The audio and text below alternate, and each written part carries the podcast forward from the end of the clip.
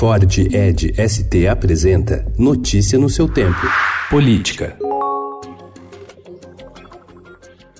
O movimento do governador de São Paulo, João Dória, de acirrar o clima de confronto com o presidente Jair Bolsonaro e se distanciar do governo federal tem encontrado resistência no PSDB. Segundo integrantes da sigla, o projeto eleitoral do Paulista, que tenta ser uma alternativa ao bolsonarismo em 2022, ainda não tem respaldo no partido, que ontem lhe impôs uma derrota ao rejeitar um pedido de expulsão do deputado Aécio Neves do PSDB de Minas Gerais. Dória defendia a saída do ex-presidenciável tucano, acusado de corrupção, como uma forma de evitar que que a presença de Aécio no partido gerasse futuros constrangimentos.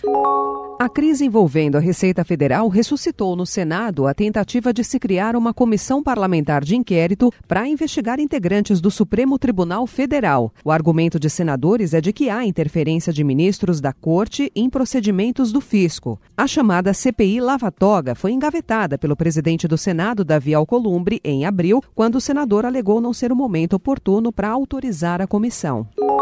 O senador Flávio Bolsonaro, do PSL do Rio de Janeiro, afirmou ontem que não está apoiando nenhum candidato específico ao posto de Procurador-Geral da República, mas reiterou o entendimento de que a chefia do Ministério Público Federal deve ser ocupada por alguém que pense igual ao presidente Jair Bolsonaro. O órgão é independente, mas a Constituição Federal prevê que seu chefe é indicado pelo presidente da República.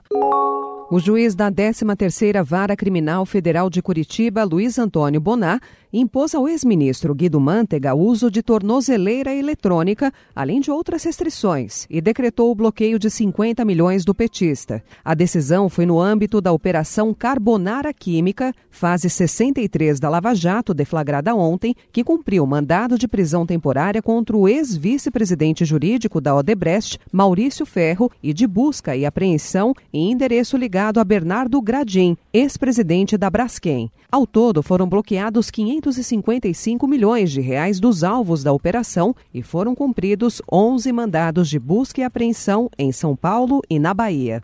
Notícia no seu tempo. É um oferecimento de Ford Edge ST, o SUV que coloca performance na sua rotina até na hora de você se informar.